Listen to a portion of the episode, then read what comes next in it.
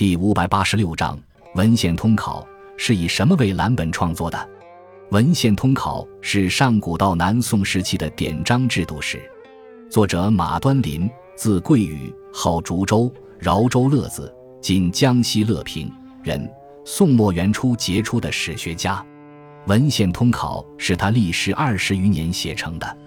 文献通考以通典为蓝本，并对它进行了补充和发展。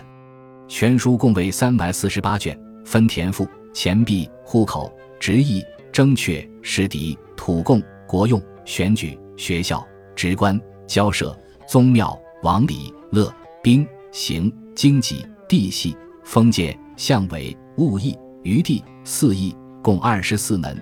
每门之下又分若干子目，其中经济、地系、封建、相委、物役是该书的首创。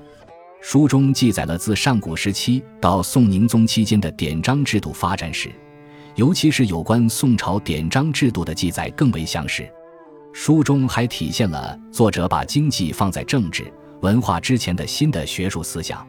在这部史书里，马端林采用文、叙事、现、议论、注、考证相结合的手法注释，是历史学的独创。